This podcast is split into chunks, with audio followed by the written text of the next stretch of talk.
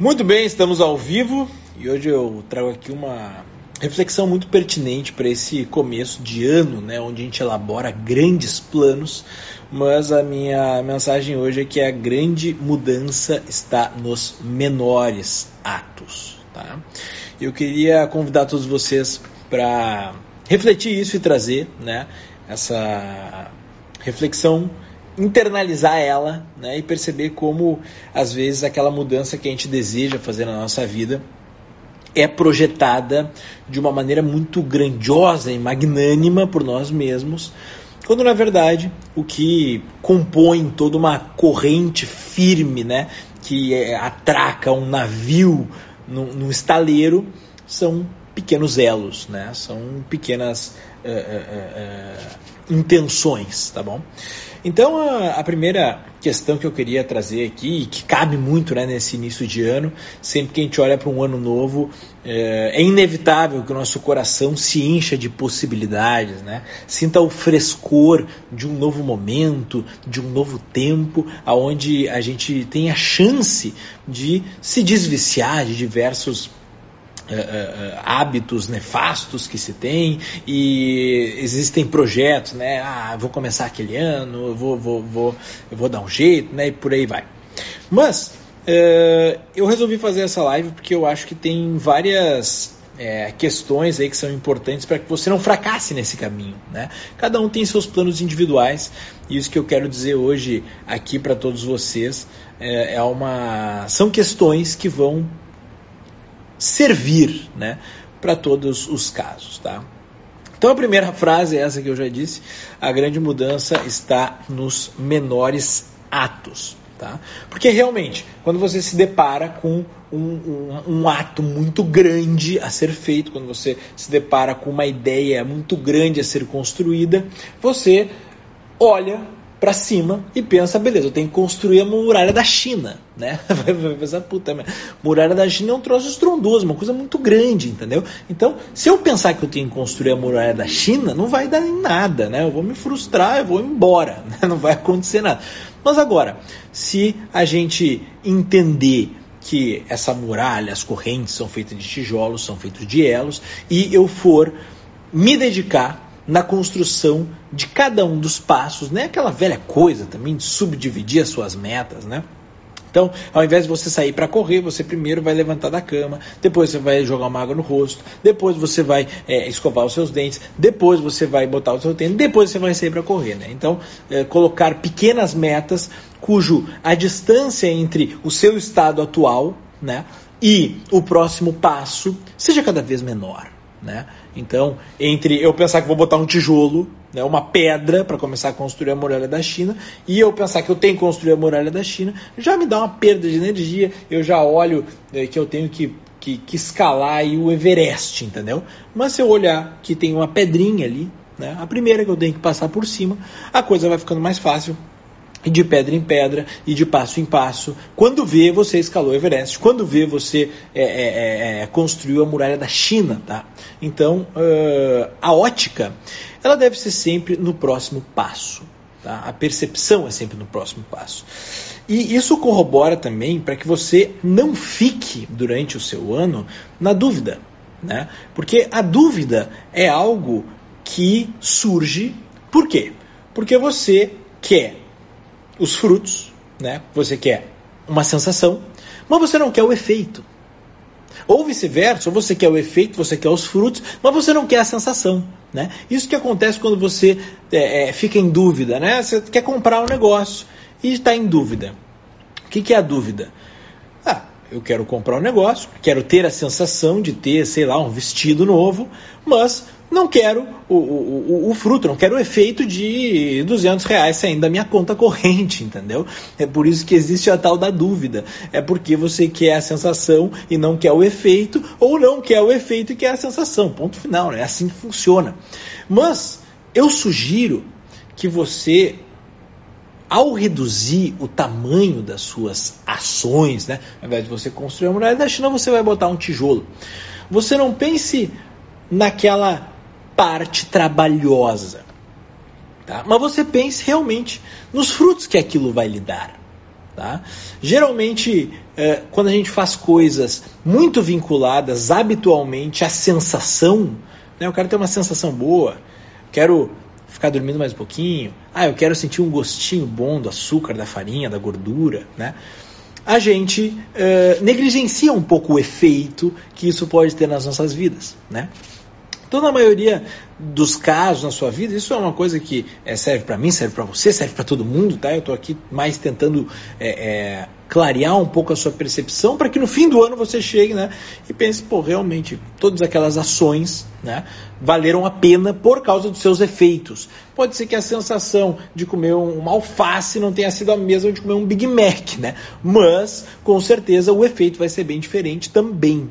E você vai colher aí é, a respeito disso. Então, quando você tiver em dúvida, tá? Opte não por desfrutar da sensação, opte por desfrutar do efeito, né? Do efeito de você não comer aquela comida que você sabe que lhe deixa mal, que lhe deixa indigesta, que, que né? Então é, é uma dica aí que também segue para você. E procure estar atento sempre naquelas coisas que geralmente a gente negligencia durante o dia a dia, que passa batido, né? Aquela rotina de você almoça nem viu que almoçou. Você toma banho nem viu que tomou banho. Você leu uma página nem viu que leu uma página. Você está conversando com alguém, você nem viu que conversou com alguém. Né? Colocar suas, a sua atenção, imprimir a sua presença né? no escrever o seu nome em um cadastro, no almoçar, no varrer a sua casa, no tomar um banho, preparar sua cama para você dormir, arrumar sua cama logo de manhã. Nessas pequenas ações, que geralmente a sua atenção ela está em outro lugar, você está pensando em outra coisa, mas treinar a sua presença de espírito, né, nesse 2021, para ela permanecer mais ativa durante mais tempo nas pequenas ações do seu dia. Isso é um convite que eu lhe faço e isso é algo que vai lhe ajudar muito aos poucos temperar o seu dia a dia com mais presença, né? Então, você, você começa nos pequenos atos, nas pequenas coisas. Aquelas coisas que você faz no automático, sabe? Escovar os dentes, escantar uma comida, é, é, qualquer coisa que você faz no automático, comece a imprimir uma tal presença de espírito ali. Comece, faça isso. Depois você vai me contar como é que foi, tá? Mas nisso que a gente geralmente passa batido. Porque aos poucos uh, você vai perceber que essa presença ela vai fazer com que você note quando surge uma vontade nefasta. É uma vontade cujo efeito é negativo para você. Você vai notar que a vontade do ser humano, a vontade de levantar cedo, a vontade de estudar, a vontade de praticar, a vontade de cuidar das pessoas, a vontade de se interessar pelo outro, né? a vontade de qualquer. ela é temperada aos poucos por você caprichar na comida que você está esquentando. Por você caprichar na leitura que você está fazendo. Por você caprichar é, é, é no chão que você está varrendo. Entendeu? Essas pequenas atitudes, no qual você inclina a sua presença de espírito, elas convidam você a um pequeno capricho, a, um, a uma presença um pouco mais aguçada. E aos poucos, realmente, o que vai acontecendo é que você, quando está lendo um livro, ele dá aquela preguiça, dá aquele sono. Você vai, não, eu vou ler essa última página, eu vou me manter aqui com atenção. Né? Ou seja, você passa aí, através dessa vigilância constante, a ser o senhor de si mesmo. Né? E perceba que uh, não é aquela lógica de você ter alta performance em nada. Não é essa a lógica. A lógica é de você estar instalado no presente, relaxadamente, né? atentamente, e se envolver profundamente com o que você está fazendo. Só que isso aos poucos vai gerar um resultado. E esse resultado é você começar a ter a oportunidade de temperar, de aumentar a sua vontade. Você vai começar a educar a sua vontade. Você vai começar a disciplinar a sua vontade. De tal forma, você vai ver que você está fazendo ali, esquentando uma comida melhor, com mais vontade. Você vai estar tá lendo com mais vontade. Você vai estar tá tomando banho com mais vontade. Você está trabalhando com mais vontade. Por quê? Porque você está uma presença de espírito, você está atento ao momento presente, seja no momento que você está organizando uma bagunça, seja no momento que você está conversando com alguém, porque a presença de espírito ela é uma consequência da vontade. E imprimir vontade lhe dá a presença de espírito. Então é uma relação muito próxima que a gente tem uma com a outra. Tá? Então, essa questão da de você focar e de você valorizar aquelas pequenas tarefas, no fim das contas você vai colher um fruto disso aí inacreditável, inacreditável. E isso vai impactar também, por exemplo, é, o seu trabalho. Né? Porque o que acontece? Quando você está trabalhando, é, geralmente você tem uma lista de coisas para fazer, né? Um caminhão de coisas para fazer. Daí você olha e fala, puta, um monte de coisa para fazer. Você começa a fazer alguma coisa pensando que você tem um monte de coisa para fazer. E isso vai causando um torpor na sua mente, né? Isso vai é, embocando ali a coisa. E você pensa um monte que tem um monte de coisa para fazer e tenta fazer uma coisa, né?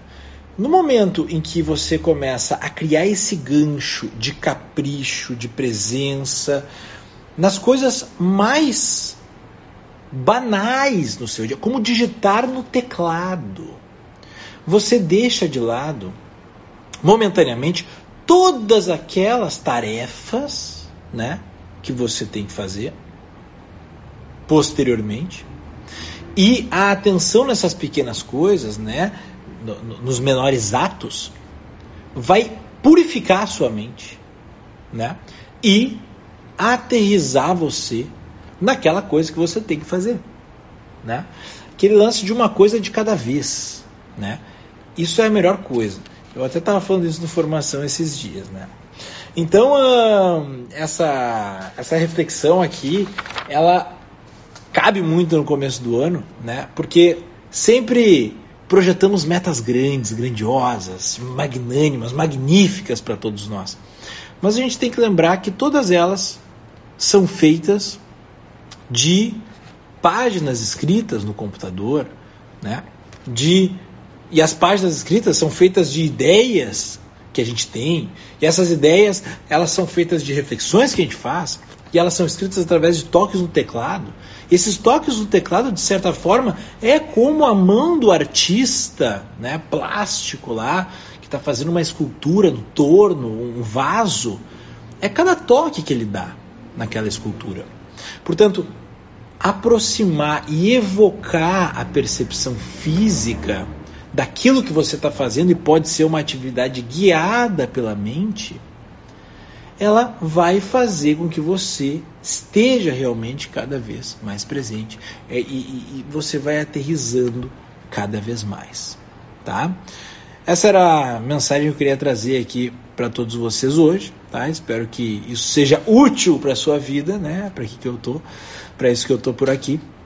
E realmente uma coisa de cada vez e lembre-se que as grandes mudanças, as grandes construções, elas estão nos pequenos atos. Beleza? Sete e meia voltamos para mais uma aula de yoga ao vivo e até mais. Beijo grande a todos, boa noite.